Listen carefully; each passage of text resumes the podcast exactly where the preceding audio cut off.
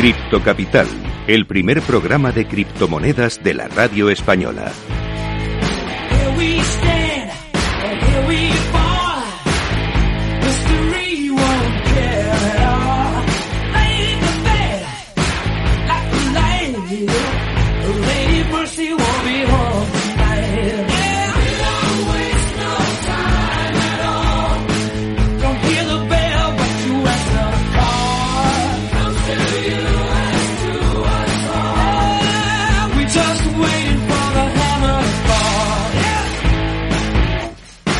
Bueno, bueno, bueno, ya sabéis que aquí en Cripto Capital, además de hablar de blockchain, de Web3, de criptoactivos, tenemos muy, muy buena música. Hemos empezado con Bruce Springsteen y ahora seguimos con Freddie Mercury.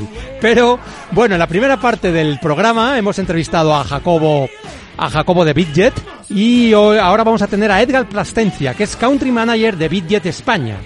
Em, ¿Qué tal estás, Edgar? ¿Qué tal, Carlos? Eh, primero que nada, muchas gracias por, por el espacio y por la oportunidad. Eh, la verdad es que no es la primera vez que, que estamos aquí en Capital Radio, pero siempre que venimos la, la pasamos bastante bien. Pues me alegro porque aparte de divertirnos y entretenernos también aprendemos cosas, ¿no? O sea que al final todo esto es muy, muy interesante y también informamos y formamos a las personas que nos oyen, ¿no? Em, hay, una es. hay una pregunta que hacemos siempre a todos nuestros invitados y es si eres criptofan o criptoescéptico y por qué. No, pues, obviamente, ¿no? Por, por mi puesto y, y, y por donde estoy, soy criptofan. Eh, soy un fiel creyente de la tecnología que hay detrás de las, de las criptomonedas. Obviamente, sabemos que cada uno de los proyectos, de las, de las cripto, perdona, tiene un proyecto detrás. Y es ahí donde radica el- la importancia de conocerlo. O sea, tienes que conocer ese proyecto para saber eh, de dónde nació, de dónde nació esa criptomoneda. Entonces, mm, básicamente, soy un, un crypto believer. Eres cripto believer como Jacobo y lo que también le he preguntado a él es si eres maximalista de Bitcoin o no.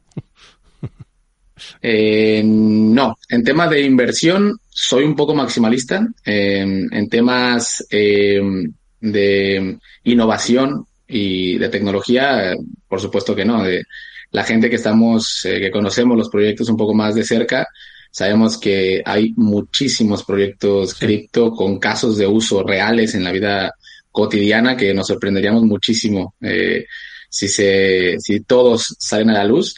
Así que no, no. Eh, soy maximalista en ciertos momentos del mercado para invertir, eh, pero mm, por supuesto que creo en, en la tecnología blockchain y, y no soy tan maximalista en temas de innovación.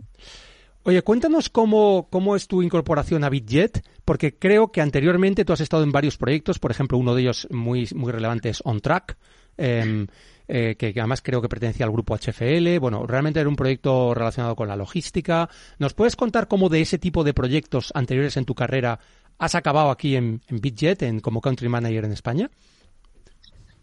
Claro que sí. A ver, primero, a mí me tiene yo creo que cinco años que estoy metido en el mundo de las criptos.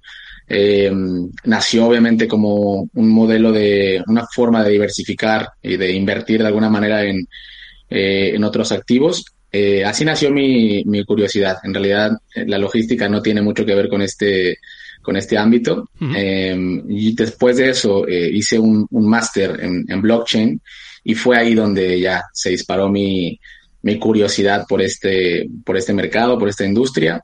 Eh, empecé yo haciendo pequeñas asesorías, a- primero a amigos, a familiares, a retailers básicamente. Después pasé a, a- a asesorar a algunos hedge funds pequeñitos, Ujú. pequeñitos. Eh, y de ahí eh, puse en mi currículum que tenía esa experiencia. Eh, básicamente, a ver, voy a hacer un disclaimer aquí, pero también estuve trabajando un tiempo para, para Binance, Sí. eh, tres meses solamente. Ajá. Y bueno, ahí eh, llega BitGet y me da la oportunidad, empecé como, como BD manager, eh, empleando un poco, expandiendo el negocio, eh, ayudándome del conocimiento que tenía ya en la industria de, de las criptos. Y de ahí, pues, eh, algo que tengo que decir de BitGet es que es una empresa que te da oportunidades eh, muy buenas eh, de crecimiento. Entonces, Ajá. ahí fue escalando, escalando hasta, hasta donde estoy ahora. Oye, pues realmente es una historia, muy, muy interesante, ¿no? Porque has, o sea, decidiste en dónde querías estar, te formaste y bueno, pues encontraste el medio de al final eh, incorporarte a un proyecto muy potente, ¿no? Como es, como es BitGet, ¿no? BitGet en España, ¿cuánto tiempo lleva? BitGet en España, en expansión, modelo de expansión, llevamos ya más de dos años. Sí. Eh, obviamente que este último año fue el que, el que pegó un boom en cuanto a expansión del mercado, marketing se refiere, pero ya llevamos trabajando eh, más de dos años en el mercado español. La gente cuando oye hablar de exchanges, eh, digamos, en el mundo cripto, pues le vienen a la cabeza los escándalos que ha habido, la quiebra de FTX, todo ese tipo de cosas, ¿no? Que parece que dan un poco de miedo. ¿Vosotros cómo os enfrentáis a esa, a esa, digamos, a esa sensación que puede haber en las personas que conocen de lejos eh, este mercado? ¿Qué es, lo, ¿Qué es lo que les podéis contar, ¿no? Sobre BitGet y por qué sois diferentes, ¿no?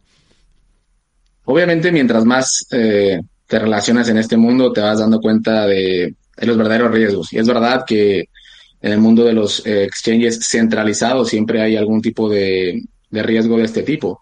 Las únicas herramientas que tenemos eh, para poder decirle a la gente eh, que están seguras sus, sus activos, eh, por ejemplo, nosotros tenemos algo que se llama Proof of Reserves, uh -huh. que solamente Binance y BitGet lo tienen de manera abierta al público. Sí. Tú puedes comprobar en todo momento que tus activos estén en la cadena de bloques. En todo momento. O sea, puedes encontrarlo mediante un algoritmo que se llama árbol de Merkel, sí. eh, dónde están tus activos eh, en, la, en, la, en la red que cada uno de, la, de las criptos se, se encuentra. Eh, además de eso, estamos trabajando también en otros mecanismos. Por ejemplo, lo de FTX fue algo diferente también porque ellos sí que tenían una clase de eh, prueba de reservas, pero no tenían lo que se llama prueba de eh, deudas, ¿no? Eh, que se llama en inglés Proof of Liability. Y eso es muy importante. Bitget está trabajando también para que la, los usuarios finales conozcan eh, en qué, hasta qué punto eh, la empresa está endeudada de cierta manera y que vean que es una empresa estable, ¿no? Entonces, eh, todo este tipo de cuestiones ayudan a, tener más confianza, obviamente. Y para mí, algo esencial ya en el mundo de los, de los exchanges centralizados es la prueba de reservas. O sea, si no te dan la prueba de reservas en un exchange es que, ojo, o sea, a día de hoy, con todo lo que ha pasado, como bien comentas, en los exchanges que no lo tengan, eh, eh, empieza ahí un semáforo, una, luz roja, ¿no? Y en cuanto a um, otro tipo de, de, diferencias que podéis tener con exchanges que pueden ser vuestra competencia, como Binance, por ejemplo, vosotros realmente en qué os diferenciáis? ¿En el tipo de servicios que ofrecéis? Sé que estáis innovando, ahora hablaremos de algunas de las innovaciones que estáis lanzando, pero ¿cuál es, digamos, vuestro sello distintivo? vuestra propuesta de valor, ¿no? Para... Sí, Efectivamente. Nuestro core business básicamente nació en el copy trading. Uh -huh. eh, el copy trading, somos la plataforma más grande del mundo eh, de copy trading. Entonces, de ahí, obviamente que fuimos diversificando, como bien comentas, hemos sacado varios productos y, y, en realidad eh, la mayoría de exchanges ofrecen eh, una gama de productos similares, pero nosotros nos diferenciamos por el copy trading y por nuestra eh, comunidad de trading. Hay una cosa que le llamamos el trading social. Sí. Eh, queremos que, el trading sea algo que se pueda aprender como de manera más natural. ¿no? Uh -huh. Queremos tratar de expandir este contenido educacional. De hecho, Jacobo es el director de la academia. Sí, nos ha comentado eh, antes eh, que él está ahí y hay contenidos gratuitos muy poderosos para poder formarse, ¿no? O sea, eso, es la... Muy poderosos, muy, muy poderosos. Simplemente en Telegram, eh, Jacobo también lidera varios grupos, eh, varias comunidades de, de, trading y básicamente es eso, o sea, vas aprendiendo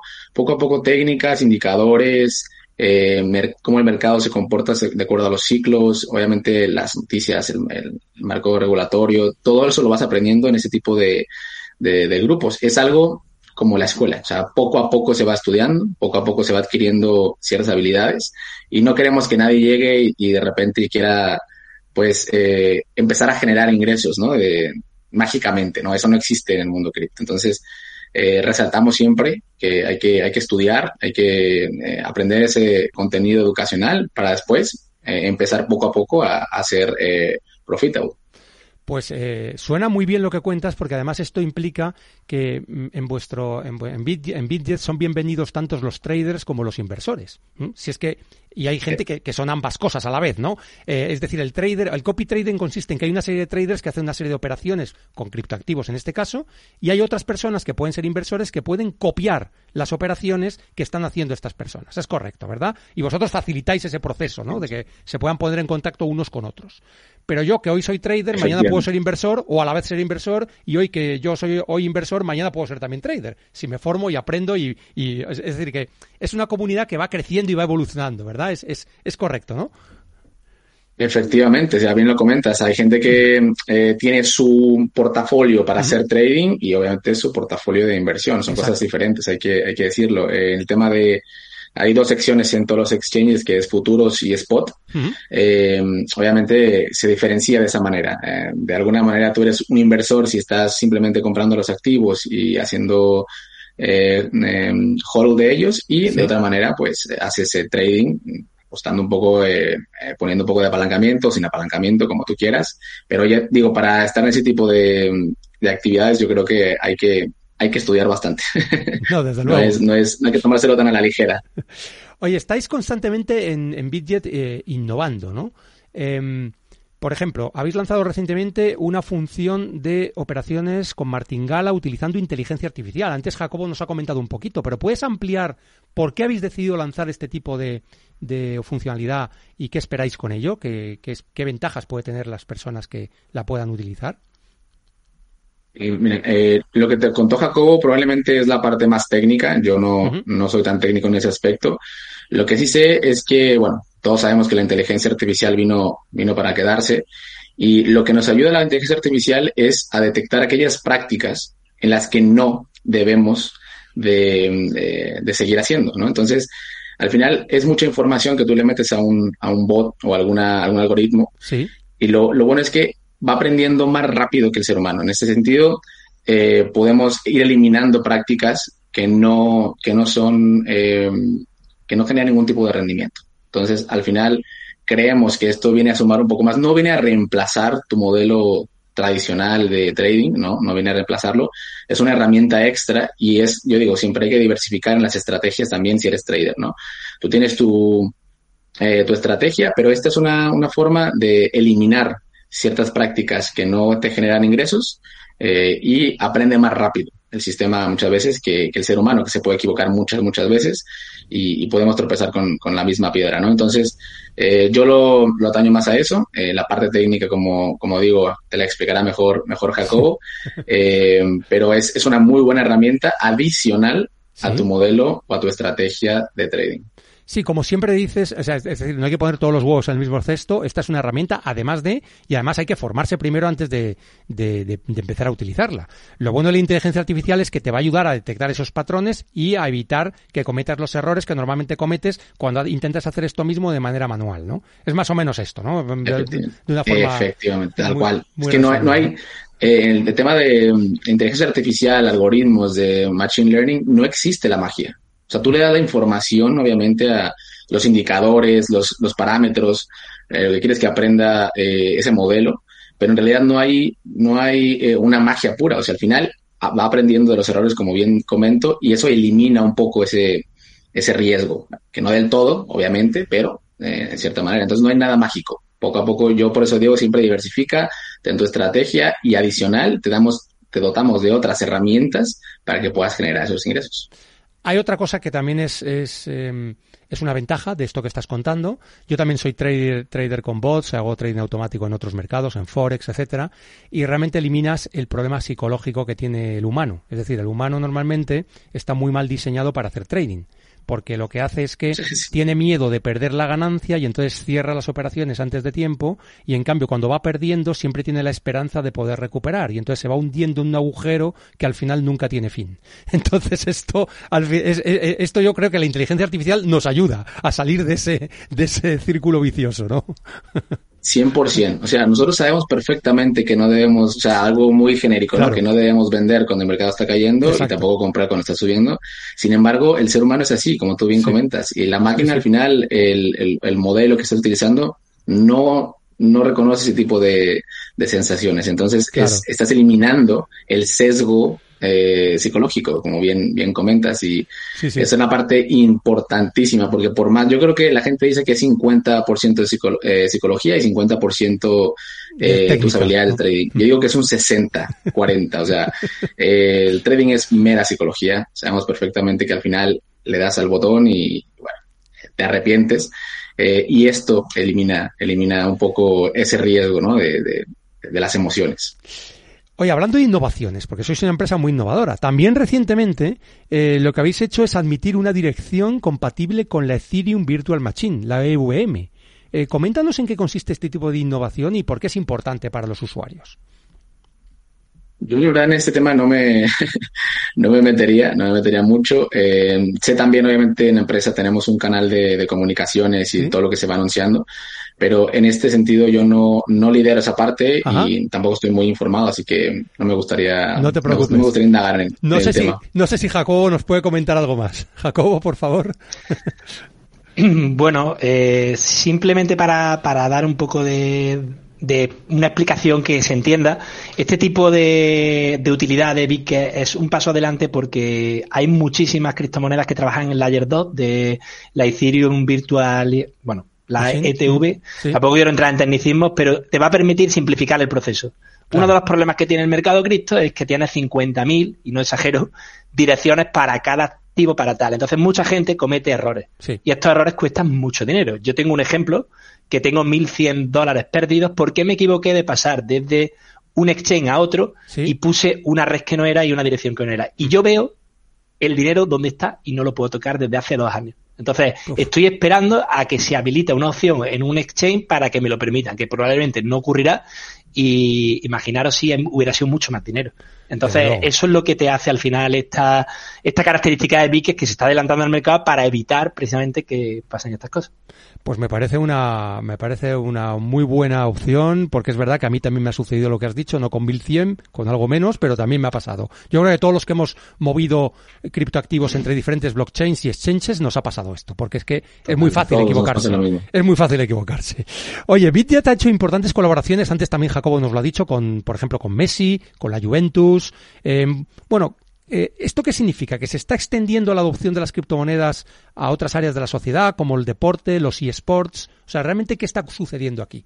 Eh, ¿Qué implica el hecho de que figuras tan relevantes como las que estamos hablando realmente estén, estén promoviendo ¿no? el uso de, exchanges como Bitget? Es, es importante aclarar esta, este tema o este, sí, sí, este, este tema. En realidad, cuando buscamos algún patrocinio, lo que buscamos es eh, más seguridad de cara al usuario, ¿vale? Eh, obviamente la parte de marketing funciona por sí sola de diferentes maneras, pero en el caso de Messi, por ejemplo, eh, de Messi sí lo puedo decir, él tiene un equipo detrás, también un equipo eh, de varios departamentos, la- tiene una parte técnica, una parte más de tecnología, Sí, en la que ellos están eh, explorando diferentes soluciones en, el, en la industria blockchain, eh, no solamente cripto, eh, en parte web 3 también, algún metaverso por ahí. Entonces, eh, ellos lo que buscan es un poco también quedarse con el conocimiento no solamente eh, de las cripto, sino quieren indagar, como digo, en otras eh, en otros aspectos. En la parte de la Juventus, eh, lo que queríamos traer con eso también, obviamente sabemos que los equipos también tienen sus propios tokens y bueno, la mayoría de, eh, de, de equipos ya lo tiene, pero lo que queremos traer es eh, inculcarle un poco a la gente de otros ámbitos, de otras, eh, de otros mercados, que, que puede us- utilizar también la tecnología de ciertas maneras, eh, no solamente comprando el token de Juventus o el BGB. Eh, queríamos acercar un poco más el exchange a ese tipo de mercados. Sabemos que hay técnicas, hay otros exchanges haciendo, eh, promocionando la Fórmula 1, eh, la NBA, incluso la NFL, eh, pero bueno, eh, la, la intención de todo esto era intentar entrar en esos mercados y atraer la atención de esa gente para que poco a poco, como digo, se vayan educando y, y vayan eh, adquiriendo más eh, interés en, en nuestro mercado. Era, era básicamente eso y como digo, con Messi hay una parte también tecnológica eh, y cada partner, con cada eh, partner es diferente, ¿no? Se llega hasta cierto punto de negociación en la parte de marketing y obviamente que hay otros intereses siempre. Esto, Edgar, ¿qué, qué otros planes, o sea, qué otros planes de futuro tenéis eh, como Bitjet? Precisamente, bueno, no sé si tienen que ver con patrocinios, con nuevas funcionalidades, con expansión a otros mercados. O sea, realmente, ¿cómo, cómo nos puedes contar algo sobre qué viene? ¿Qué viene en los próximos meses, años relacionado con el futuro de vuestra empresa? Pues mira, nuestra estrategia de expansión eh, es muy sencilla. Nosotros eh, queremos tocar primero los mercados locales y de ahí eh, expandiéndose un poco hacia, hacia afuera, ¿no? Como yo lo, lo digo. Nuestra estrategia ahora mismo está muy enfocada al tema de los eventos. Queremos que la gente se acerque a nosotros, que vean que hay un equipo detrás, que vean que están, eh, que tienen un buen soporte, un buen equipo de, de customer service, un buen equipo técnico, un equipo de negocios, eh, y queremos acercar a todos nuestros departamentos mediante los eventos, ¿no? Queremos también hacerles ver a todos nuestros partners eh, y a toda la gente que colabora con Bitget que estamos presentes en los mercados locales.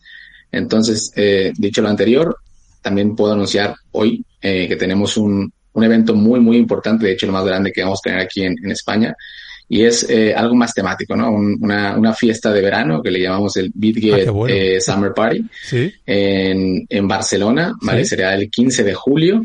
Eh, y bueno, eh, que estén atentos a todas nuestras redes sociales y a todos eh, nuestros puntos de contacto porque vamos a anunciar eh, cómo se puede participar para, para ir al evento.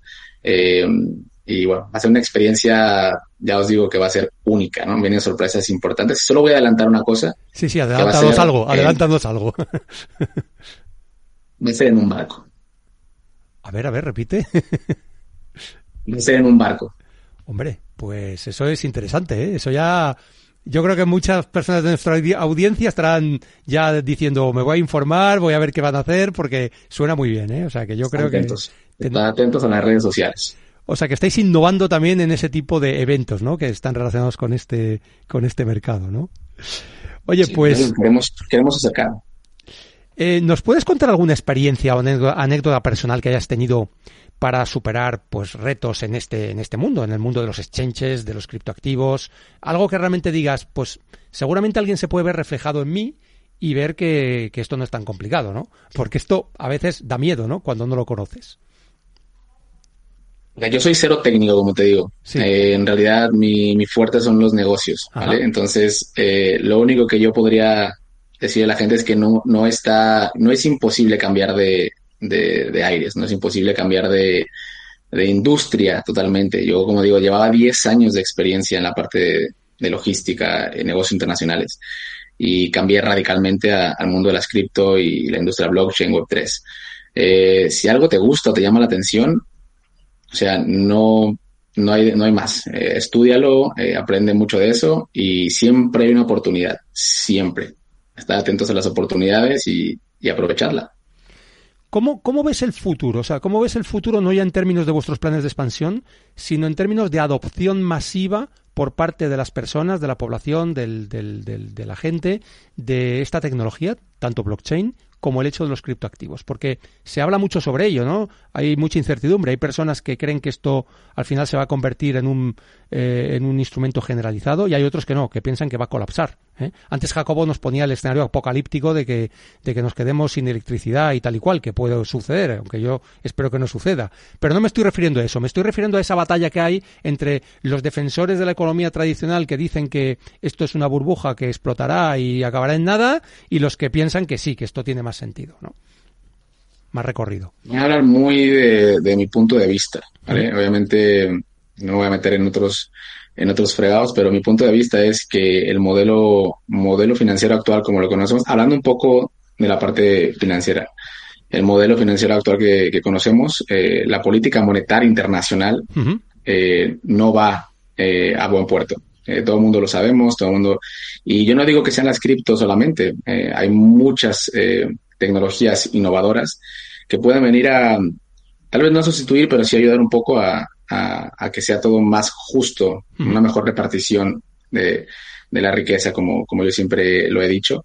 Y hablando un poco de la parte tecnológica, eh, las cripto y las blockchain y todo esto eh, llegaron para, para quedarse. Para O sea, quedarse. está clarísimo, mientras vayamos adoptando marcos regulatorios que nos permitan el uso de la tecnología y de los activos digitales, eh, yo creo que eso es primordial. Una vez que tengamos un marco regulatorio que nos ayude a, a naturalizar, ¿no? A, eh, esta, esta industria, eh, que sea todo mucho más eh, transparente, por así decirlo.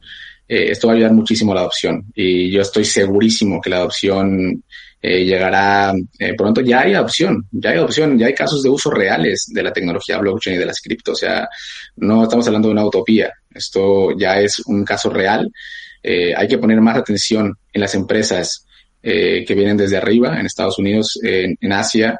Eh, ahora con lo de BlackRock, también creo que Sí. van a ser un, un cambio radical. Desde luego. Si ese tipo de empresas están apostando por las cripto, eh, imagínate, o sea, es que estamos hablando de los hedge funds más grandes del mundo. Eh, nada, es eso. Yo creo que la adopción viene, viene muy, muy pronto, más pronto de lo que pensamos y simplemente es la velocidad con la que cada uno la adopte. Yo, yo creo que tienes mucha razón y por eso la regulación también está ayudando, aunque es verdad que me imagino que en Bitget os afecta la regulación, quizá tenéis algunas opiniones al respecto, pero en- entiendo que en principio tiene que ser positivo, ¿no? Para esa adopción masiva por parte de fondos de inversión, de, de bueno, pues entidades más tradicionales que al final eh, van a hacer que esto se popularice a una mayor velocidad, ¿no? Esto es favorable, ¿no? Para los intereses vuestros también, ¿no? 100%, 100%. Obviamente que hay que hacer políticas eh, pues no tan agresivas, ¿no? Que también beneficien tanto a, la empresa que, que proporciona eh, esa tecnología o ese activo digital y también ayude obviamente, sobre todo que proteja a los usuarios, que ellos se sientan arropados y que, y que sea para ellos, porque al final lo que mueve la economía pues son los usuarios. Genial, Edgar. Oye, pues nos vamos a quedar con eso. No sé si tienes algún último consejo, alguna última, y Jacobo también, ¿eh? Para nuestra audiencia, para acercaros a este mundo. Yo lo que os voy a recomendar es que os acerquéis a BitGet, que veáis también los contenidos que Jacobo está eh, proporcionando para formación. Pero, ¿algo más que nos queráis decir sobre a, a la audiencia antes de hacer una, una pausa y finalizar el programa? Que aprovechen la, información que hay hoy en día. O sea, que es que todo está en Internet. Eh, si se meten a nuestra página web, la academia es brutal. O sea, viene paso a paso todo lo que tienes que conocer del mundo. Eh, si te llama la atención, si tienes curiosidad, es que no hay pretextos. Todo está ahí, no tienes que pagarte un curso eh, millonario, ni mucho menos. Toda la información está ahí. Y bueno, también tanto BitGet como otras plataformas tenemos esta este tipo de, de, material. Así que informaros y, y, adelante. Pues nos quedamos con ese consejo. Ha sido un placer tener a Edgar Plastencia, a Jacobo Gómez Brioso de Bitjet y hacemos una brevísima pausa y finalizamos el programa.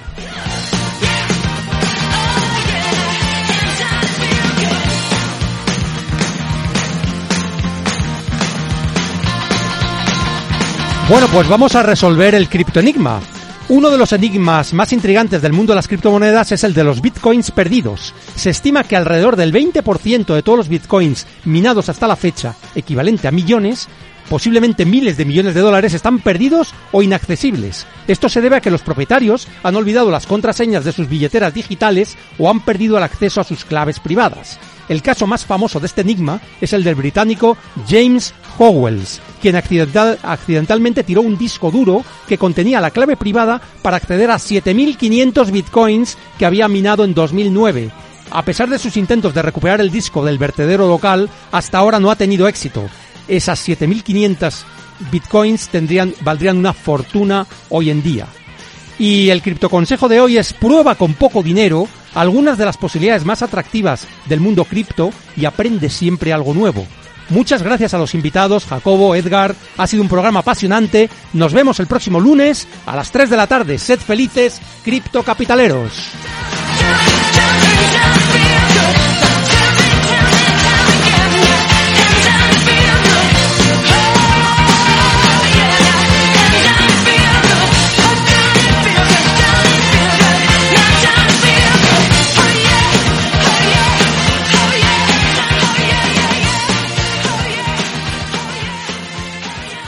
Cripto Capital con Carlos Puch Sajibela.